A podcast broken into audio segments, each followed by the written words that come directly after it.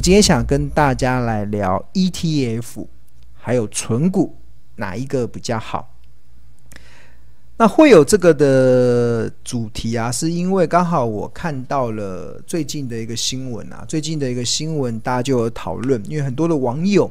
就在讨论说，台湾有两档国民的 ETF，一档叫零零五六，一档是零零五零。这是一个是元大高股息，一个是元大台湾五十，这个这个两档的 ETF，那这个也是股东人数最多的。我稍我也稍微统计了一下，台湾现在目前股东人数最多的国民 ETF 是这三档。第一档是元大台湾高股息零零五六，它目前截至上个礼拜，它的股东人数是来到四十五万九千一百三十八人，然后。第二名的是元大台湾五十零零五零，它截至上个礼拜，它的股东人数是来到五三十二万一千五百七十九人。那第三名是国泰台湾五 G，代号是零零八八一，它截至上个礼拜，它的股东人数是三十一万六千五百一十三人。这是台湾现在目前投资人最喜欢的国民的 ETF。那这三档的 ETF 其实操作的原则跟 ETF 的配置是不太一样的。那像元大高股息，它的选股的方式是预测未来一年现金殖利率最高的前三十大的企业纳入到成分股里面，然后持股是蛮平均的，大概每一档最多大概就五六趴左右。那元大台湾五十，它的选股的逻辑，它纳入到成分股的原则是完全只依照市值泰弱留强前五十大，就完完全依照市值，就市值这个市值挤进前五十大，那它就会进入到五十大。那市值掉到五十大以外，它就会被剔除掉。然后，然后它没有持股上限，所以台积电的持股市值越来越大，它占零零五零的比重就会越来越大。像台积电已经占到四十几趴了。那另外第三档国泰台湾五 G 的零零八八一，一看名字就知道它是选跟五 G 有关的公司，像零零五零还会很多塑化股啊、钢铁股啊，还有这个金融股啊，很多都在里面。但是国泰这个。台湾五 G 就完全只跟五 G 有关的，就是他们的营收超过一半以上，可能是跟五 G 有关的，就会被纳入到成分股里面。而他们成分股就是只选依照市值前三十大跟五 G 有关的公司。那另外还有个新限制，就是它单一持股的上限就是三十 percent，就是三十 percent。所以呃，不像元大台湾五十没有持股上限，对啊，对。如果台积电一直在膨胀，一直在膨胀，那它的它就会越来越好。那最近比较多人争议的地方，其实是在讨论，就是零零五六啊，是不是要挂掉了？因为零零五六是最多投资人拥有的 ETF，有四十五万九千人有这档 ETF。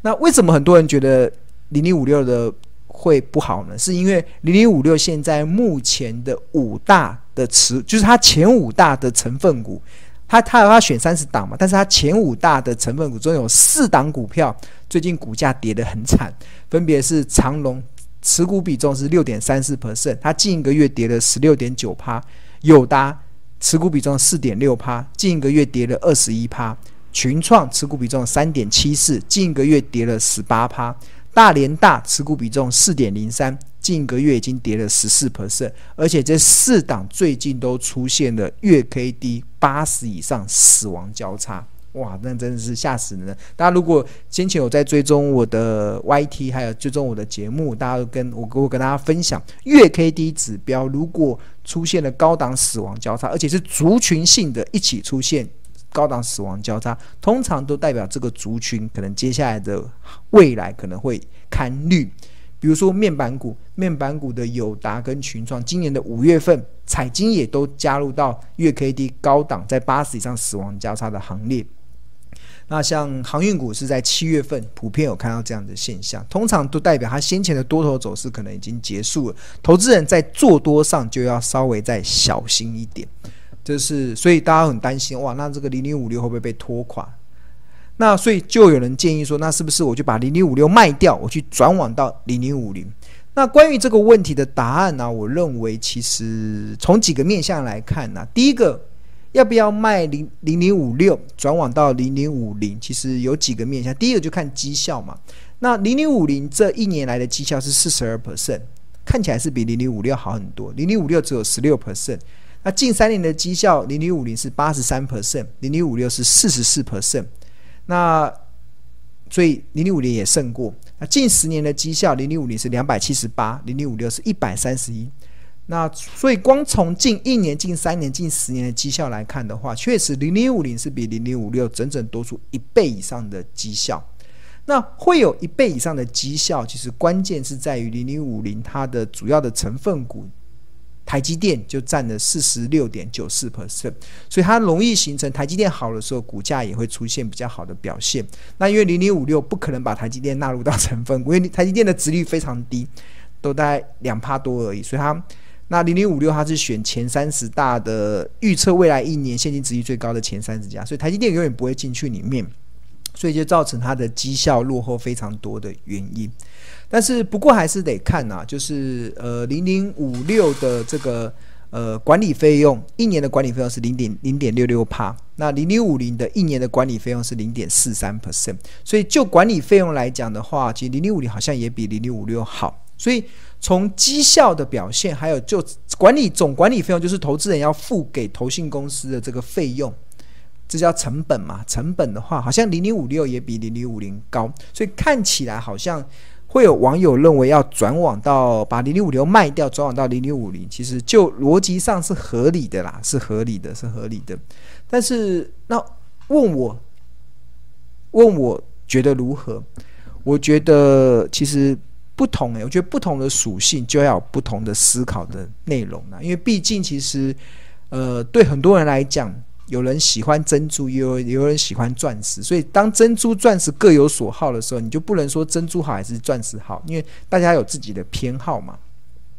那但是从绩效表现来看，确实零零五零好，但是为什么还有人会去支持零零五六了？关键就在于零零五六的殖利率是比较高的，零零五六的殖利率大概是四点八 percent，那零零五零目前大概只有二点四 percent，所以就殖利率的表现来讲。零零五六是高过零零五零大概两倍以上，那殖利率这件事情啊，对某一些族群的投资来讲就非常重要。那这个投资人就会什么？这个就会提出，就是我给大家的一个看法。当然，有些网友说，是不是要砍光零零五六去换零零五零，可以吗？我觉得不同属性的投资人就有不同的选择。如果啦，如果你是属于那种不在乎价差，我只在乎现金股利，而且我买股票就只买不卖的投资人啊，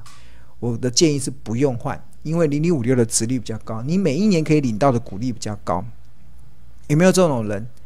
有这种人啊，孙妈妈就是这种人。我妈妈就是买股票，她根本不管那个股票的市值到底是多涨还是跌，她只在乎她每年领到的现金股利，因为她很清楚，她知道每年领到的现金股利就是她的生活费，所以她根本不管那个市值，她根本不管那个价差到底有涨还是没，她不在乎，她只在乎每年领到的现金股利。她只要看账面上，诶，我的那个。票股票的股数还是一样就好了，那市值啊不重要啦，反正我也没有要卖，我只要确认能够领股利，然后张数不变，领股利就好。所以，所以对于这种投资来讲，零零五六就就不用卖啊，因为其实你看，如果假设你有一千万好了，一千万去买零零五六，那你一年就它目前殖利率是四点八嘛，所以一年大概就假设大概会有四十八万的现金股利，那四十八万的现金股利除以十二个月，相当于每个月有多四万块的生活。费可以增加哦，可以多出生活费、生活的津贴哦，所以就很诱人啊。但是如果你是零零五零，一年就只剩二十四万，你原本的生活津贴存四万块变两万块了，所以就好像就变变少了，对啊。所以，所以，所以，如果你是第一种人啊，就是不在乎价差，只在乎现金股利，只买不卖的投资人，就不用换。我觉得零零五六还是很好，还有比较高的殖利率。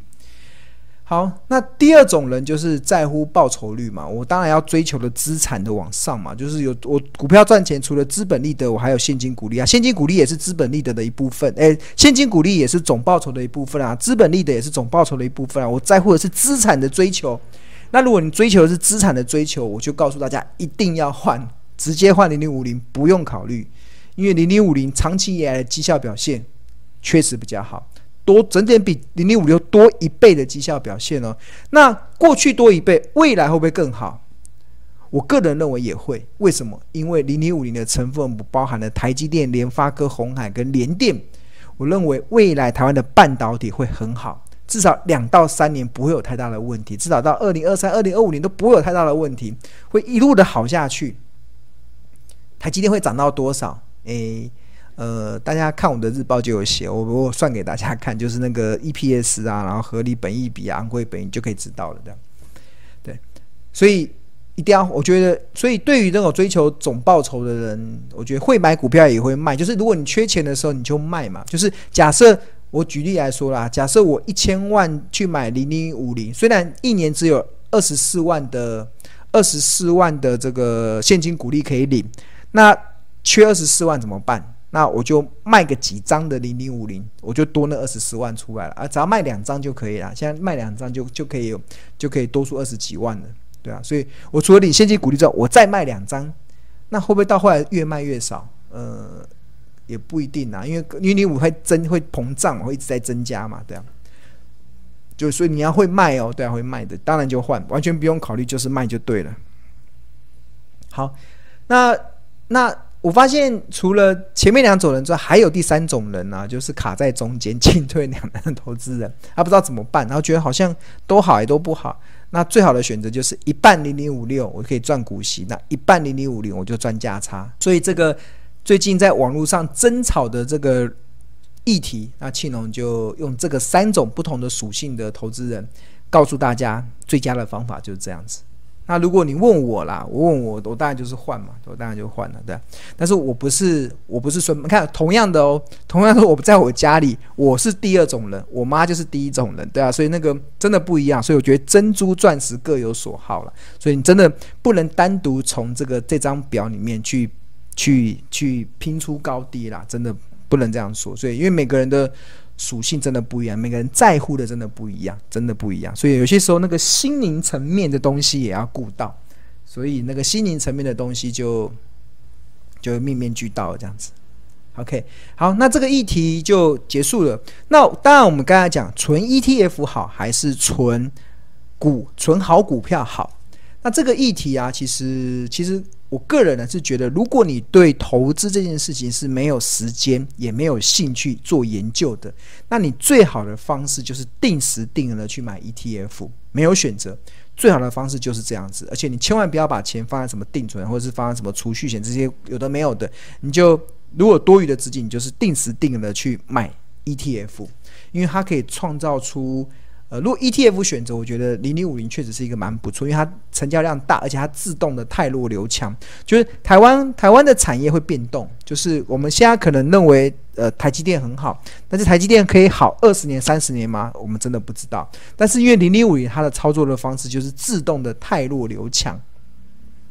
零零五零的操作方式，它就是自动的泰弱流强，所以它非常适合，就是呃，你不用去理会产业的更迭。就像我们认为半导体会好到二零二五年，好到二零二和二零三零年，但之后半导体会不会风云变色，我们也不知道，因为世界的变化真的太大了。虽然你看啊，台积电现在在细晶圆这个半导体产业很强，但是大家最近我们观察新闻，最近已经开始研也有人在研究第三代半导体的，尤其中国大陆在研究第三代半导体。为什么要研究第三代半导体？是因为他发现，在第二代，台积电是属于第二代，第二代是永远赶不上台积电，所以他们只好发展第三代，希望能够弯道超车。所以很多电、很多产业的变化，我们真的非常难的去理解，也很难去想象。所以，就像以前那个全球那个还在用。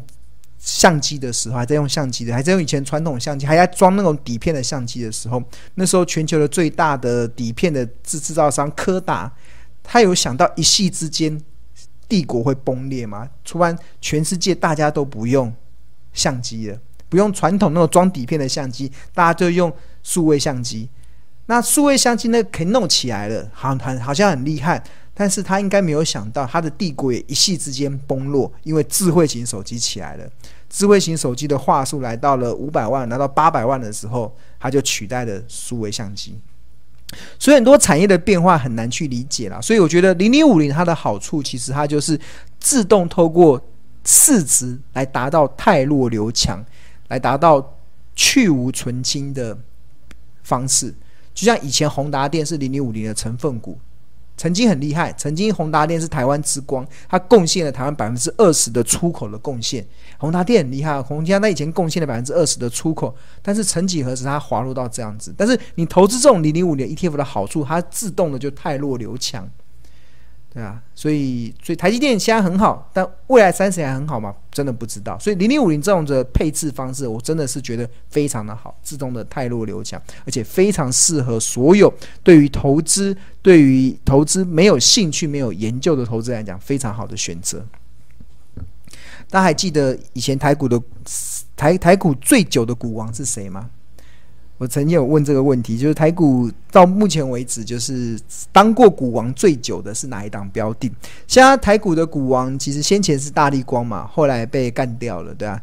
现在已经被一家类比 IC 的公司给干掉了，对吧？那台股最久的股王，不知道大家有没有人可以回答出来的？呃，是南亚，南亚，南亚，就是台台硕四宝的南亚。他曾几何时有想过吼，台。南亚当过十八年台股的股王哦，对啊，哇，那是民国六十几年到七十几年的时代，真的，那不是国泰金，是南亚的，啊，当过十八年的股王。因为以前台湾刚从农业社会变成轻工业社会，那时候塑胶开始非常好，对啊，所以南亚当了十八年的股王，但是那个就是。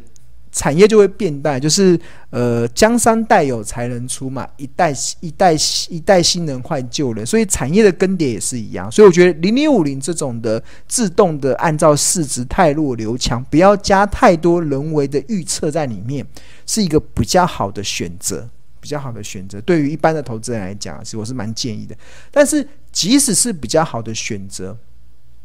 呃，ETF 零零五零，它大概过去十年的绩效报酬年化报酬大概是十二 percent，大概十到十二 percent，所以大概就是你如果是那种被动式的投资 ETF，大概每一年大概创造十到十二 percent 的这个绩效报酬，对，但是这就不错了，这这已经远远打败很多的目前看到的投资的商品。但是如果你想要追求比十到十二 percent 更高的年化报酬率，那你就必须得投资个股，投资。呃，股票，